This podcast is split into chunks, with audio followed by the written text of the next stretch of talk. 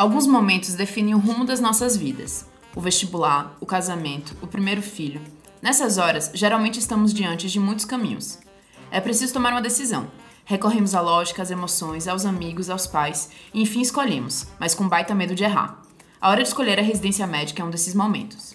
Uma vez que você se formou médico ou médica e optou por fazer residência, você pode escolher muitos caminhos. São 55 residências médicas regulamentadas pelo MEC e outras 59 áreas de atuação oficializadas pelo CFM. Neste programa, nós vamos trazer quais variáveis você precisa levar em consideração na hora de escolher a sua residência médica. Quem sabe no final você já não tem um pouco menos de dúvidas, né? Eu sou Vinícius Casimiro. E eu sou a Vitória Greve. E, e esse, é o Sanarcast. Já ouviram isso? Que na medicina e no amor, Nijamé Nituju? Você não pode falar de reflexo pupilar, rapaz. Nem sempre, nem nunca. Credo, anemia. Vamos pedir anulação de prova, é isso aí. E o agente etiológico é a Borrelia burgdorferi.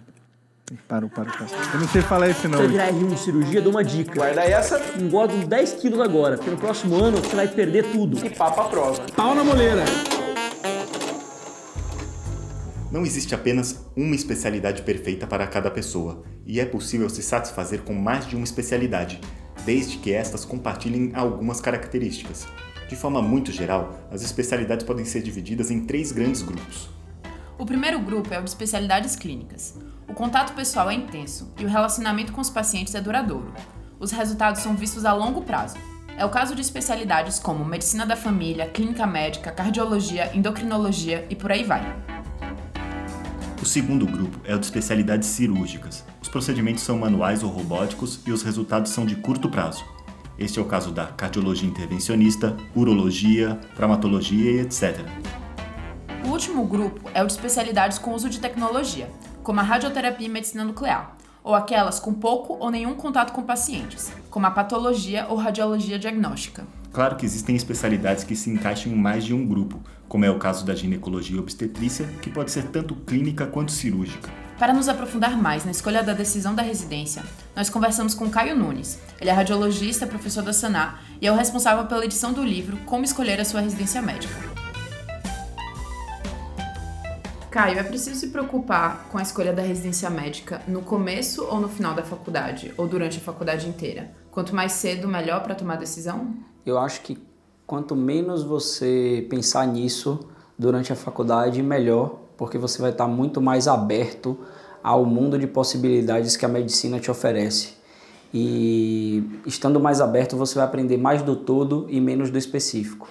Acho que é hora de experimentação, de conhecer a amplitude da carreira do médico durante a faculdade. Lá no final, é hora de sedimentar isso e pensar em tomar decisão com mais conhecimento, mais embasamento. Então, do ponto de vista de temporalidade, acho que é uma decisão para ser tomada com a maturidade necessária, muito, que vem muito mais no final da graduação do que no início ou no meio.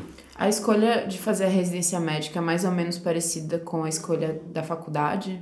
Eu acho que tem muita similaridade, sim, em alguns aspectos.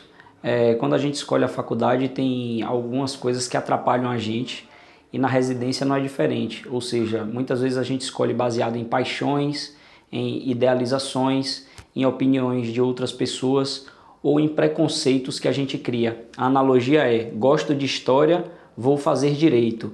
Em residência, essa mesma história se repete, que é gosto de eletro, vou fazer cardiologia. E eu acho que é uma das principais armadilhas que o estudante pode cair durante esse processo de decisão é, não necessariamente o que você gosta de estudar é o que vai ser o dia a dia. Tem uma grande diferença entre gostar de estudar um tema e o que você vai fazer com aquilo. Então, se você gosta de estudar história, não necessariamente você gosta da prática do direito. São coisas diferentes. Não necessariamente por gostar de estudar eletrocardiograma ou neurologia, você vai gostar da rotina do cardiologista ou da rotina do neurologista. Você pode gostar de estudar aquilo, mas a prática médica é muito distante do que você estuda necessariamente. Estudar, você vai estudar durante toda a sua vida a especialidade que você casar. Agora, a prática, o dia a dia, ele é muito diferente entre as especialidades e não tem muito a ver necessariamente com aquilo que você estudou. Uma, o, o tempo que você se dedica a estudar é 20%, 10% da sua vida de trabalho. 80, 90% você vai estar praticando aquela especialidade. E a prática ela é bem diferente entre as especialidades e não necessariamente tem a ver com aquilo que você estuda. É, então, o que é preciso levar em consideração para escolher a residência médica? Eu acho que a principal delas é a rotina que você se identifica. É a rotina de trabalho. Vou dar alguns exemplos. É, existem especialidades que trabalham mais em consultório, tem um perfil mais de lidar com pessoas, com paciente. É, existem especialidades que têm um perfil mais de gravidade e emoções, grandes emoções, UTI, emergência, cirurgia. Tem outras que é habilidade mais manual, é, própria cirurgia plástica, cirurgia vascular. Existem outras que são muito mais de raciocínio diagnóstico, como radiologia, e nesse caso já não lida tanto com, com o paciente diretamente. Então, eu acho que a primeira grande variável é como é a rotina dessa especialidade. Mas tem outras. É, onde você quer morar é uma variável importante, porque se você quer morar numa cidade de interior, você não, não adianta você fazer uma especialidade de alta complexidade como medicina nuclear. Pode ser que nem exista essa especialidade numa cidade de 30 mil habitantes e nem precise dessa complexidade lá. Outra variável é a relação de é, trabalho versus remuneração. Algumas especialidades, sabidamente, têm uma remuneração maior, mas muitas vezes tem uma carga de trabalho muito extenuante. Vou dar um exemplo clássico aqui: neurocirurgia, especialidade muito dura, muito difícil, é, o dia a dia do neurocirurgião, mas, obviamente, é, ganha muito acima da média dos outros médicos. É, então, tem que ter um equilíbrio também do que você pensa em relação de remuneração e qualidade de vida. Então, a depender da especialidade que você escolhe, você também escolhe um estilo de vida associado àquela especialidade e você escolhe também tipos de pacientes e perfis de pacientes diferentes. Quem escolhe pediatria, por exemplo, vai ter que lidar um pouco com neurose das mães, é normal, a superproteção, a preocupação, vai ter que estar disponível ali, às vezes, nos meios de comunicação eletrônicos para falar com pai, com mãe, passar orientação. Nem todo mundo gosta disso. Então, eu acho que tudo isso deve ser olhado no cenário de escolha. E como pensar a escolha da instituição? As perguntas que a gente deve fazer para a instituição que a gente deseja dependem também da especialidade. E aqui eu vou citar alguns exemplos. É... Se você quer fazer uma especialidade que envolve tecnologia, como radiologia, as perguntas que você tem que fazer para a instituição é: os aparelhos são modernos? É, o aparelho fica quebrado, qual o número de exames que faz, quais os tipos de exames que são feitos, qual o volume de pacientes, diversidade de doenças, patologias que você vai ver. Quando você pensa em clínica médica, você já pensa em outro tipo de instituição.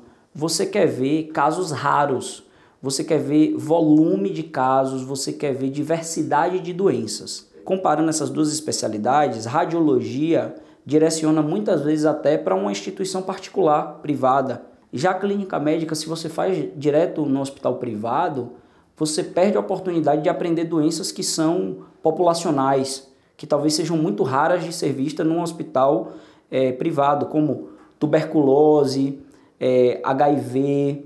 Algumas doenças tendem a aparecer mais nas populações é, mais carentes que estão nos hospitais públicos. E mesmo as doenças raras também, é, não porque elas aparecem mais na população mais carente, mas por número mesmo de atendimentos, que os hospitais públicos têm um número de atendimento muito superior aos hospitais privados. Outra coisa importante de lembrar é, é não é só a, a qualidade da instituição, não quer dizer que ela tenha qualidade para o residente. Isso é uma coisa muito importante de saber, ligada ao grau e qualidade da supervisão. Também não adianta você meter mão na massa se você não tem ninguém para te dizer como fazer isso da melhor forma. Então eu estou aqui contra-argumentando que muitas vezes você fica no hospital para tocar serviço, que a gente fala, é, e aí é muito mais em um hospital público, e aí você está ali tocando a rotina, quase que uma mão de obra barata, mas sem cumprir o principal objetivo da residência que é aprender. Ou seja, o seu preceptor, o seu assistente, é, o médico sênior tem que estar do seu lado porque no final das contas é quem vai transmitir muito conhecimento, muita expertise e muita experiência para você. Então, vale a pena muito conversar, tentar de novo usar a rede de contato e conversar com quem está lá dentro, com o residente para saber, cara, no dia a dia, como que você faz? Você está fazendo o procedimento? Você está aprendendo? Quais são as qualidades? Quais são as deficiências? Fala um pouco mais então sobre o dinheiro sobre a remuneração, assim, o quão importante é a remuneração. A gente sabe que é muito bom fazer alguma coisa que a gente goste e a gente se, se apaixone pelo que a gente faz, mas o quão importante é a remuneração para o médico? A gente reclama muito de remuneração, mas o fato é que o médico é um profissional bem pago. É, existem as especialidades que ganham acima da média das outras e abaixo da média. Mesmo assim, existem comportamentos diferentes. Especialidades que começam ganhando já muito próximo do seu teto. Aqui eu vou citar um exemplo, radiologia. O radiologista sai ganhando acima da média, mas durante a sua vida ele não muda muito a remuneração. Ele não tem muitas oportunidades de agregar valor ao seu nome ou de crescer remuneração. Por quê? É quase uma commodity. Você vale aquilo pela quantidade de laudos, de exames que você faz, mas você não vale mais por ser melhor necessariamente. Você consegue trabalhar em outros lugares melhores, mas aquilo não necessariamente muda a sua remuneração.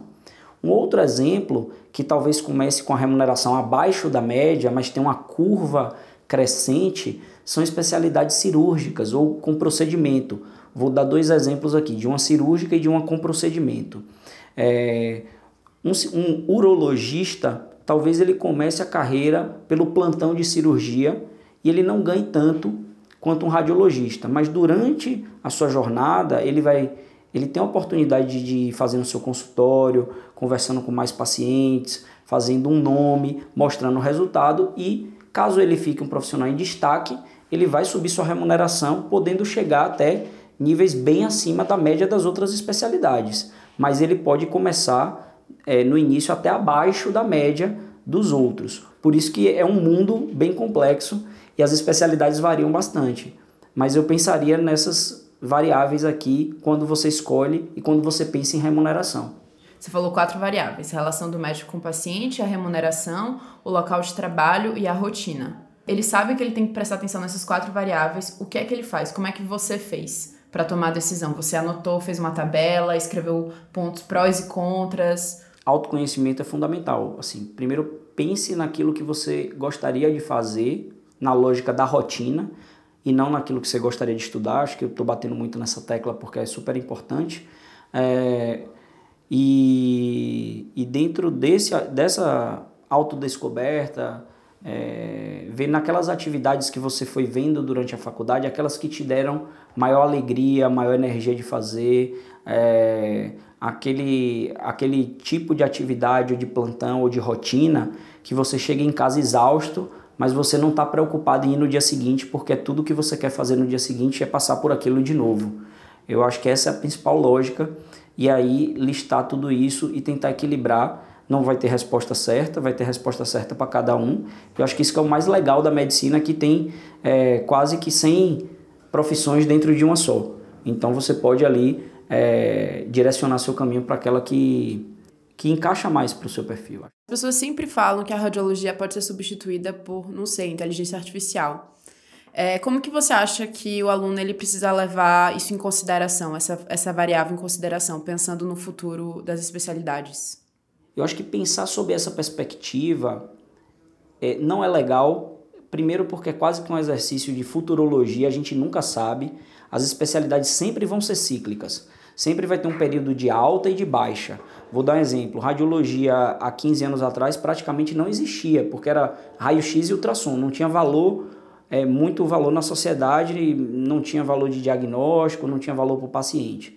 Depois sofreu um boom porque chegou tomografia, ressonância, novos métodos, tudo depende de imagem.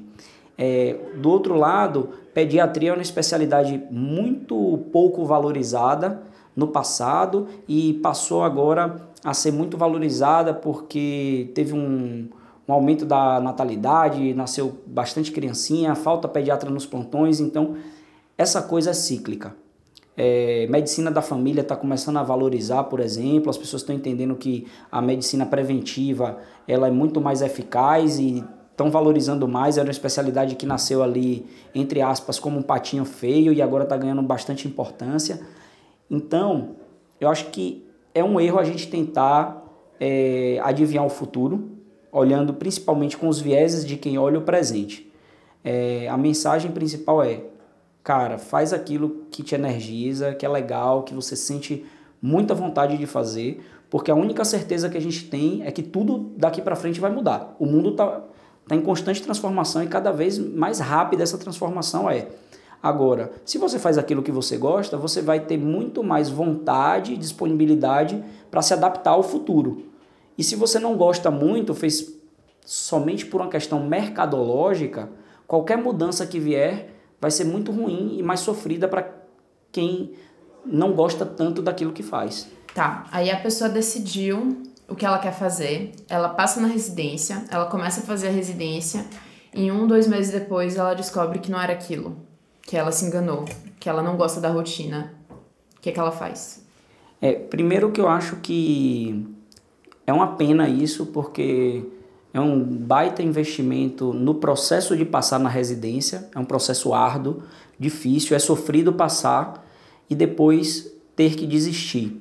Acho que quem pensa bem na escolha tem uma probabilidade muito menor disso acontecer. Mas é fato na vida que nem tudo que a gente planeja, nem tudo que a gente idealiza ou que a gente pensa que vai ser, necessariamente é daquele jeito. Existem duas causas principais assim de desistência. Uma é uma diferença grande entre expectativa e realidade. Eu vou dar o um exemplo aqui é, de otorrino. É alguém que criou uma expectativa que o otorrino é um clínico que atende ouvido, nariz e garganta, só que quando chega na residência é uma especialidade cirúrgica que tem muito ambulatório, plantão, as cirurgias são grandes, demora e fica muito tempo em pé e tem sangramento, tem complicação. Então, se tem uma, um grau muito grande de diferença entre expectativa e realidade, isso pode levar a pessoa a querer desistir. Uma outra coisa é você desistir da instituição e não da especialidade. Você gosta daquela especialidade, mas aquela instituição não está te dando a formação adequada. Essa é mais fácil porque você está buscando o melhor para você, e você vai encarar aquela jornada de novo de passar em uma outra prova de instituição melhor, mais completa, eu acho mais fácil. Agora, desistir de uma especialidade porque é, você tinha expectativa de que ia ser um tipo de carreira e é outro completamente diferente, é uma reflexão que vale a pena fazer com bastante cuidado se, se você realmente, dentro daquela especialidade, não consegue encontrar outro caminho porque mesmo dentro da especialidade você consegue às vezes moldar um pouco seu caminho para aquilo que você mais gosta, para não fazer isso a toque de caixa e correr o risco de você não se encontrar em outra também. Então, às vezes acontecem esses casos e a pessoa acaba batendo em várias portas e nunca se encontrando. Então, acho que vale a pena refletir, refletir em dobro quando é para desistir.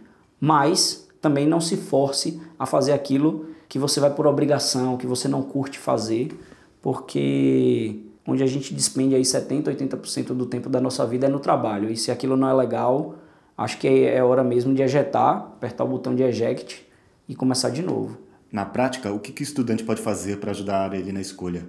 Ou a gente pode pensar também numa não escolha, se, se isso é algo possível ou não? Se tem uma atitude que pode mudar o jogo, é falar com pessoas que estão há cinco anos nisso é, quem está lá na frente, qual a visão deles, porque a gente tende a ter viés do nosso círculo, que é o círculo da graduação, ou quem está na residência, quem está próximo da gente. E quem está próximo, principalmente no ambiente acadêmico, tem um tipo de visão que às vezes é muito distante da realidade do comportamento do mercado, da rotina, vida real do profissional. Eu acho que hoje em dia tá fácil porque todo mundo tem um amigo de amigo do amigo que vai conseguir chegar em alguém daquela especialidade É, e aposto com vocês que qualquer médico vai gostar muito de ajudar, porque os médicos são uma comunidade e a galera gosta muito de falar um pouco da sua jornada para o outro, passar conselhos, passar um pouco da experiência. E trazendo um pouco agora do que do que a gente, do que Vinícius provocou aqui é a não escolha. Existe uma pressão muito grande para a escolha. E eu acho que é muito legal a não escolha se você não está seguro. E não tem problema nenhum você passar um, dois anos trabalhando, junta uma grana, pensa melhor, tem mais contato, ganha um pouco mais de experiência. Sei que muita gente vai dizer para você, você está perdendo tempo, mas talvez você esteja ganhando tempo, amadurecimento, é, consolidando sua decisão e chegando até na residência de uma forma mais madura, com uma outra visão. Pior do que não decidir é tomar uma decisão precipitada e chegar no final dessa jornada e não estar contemplado com suas necessidades de carreira.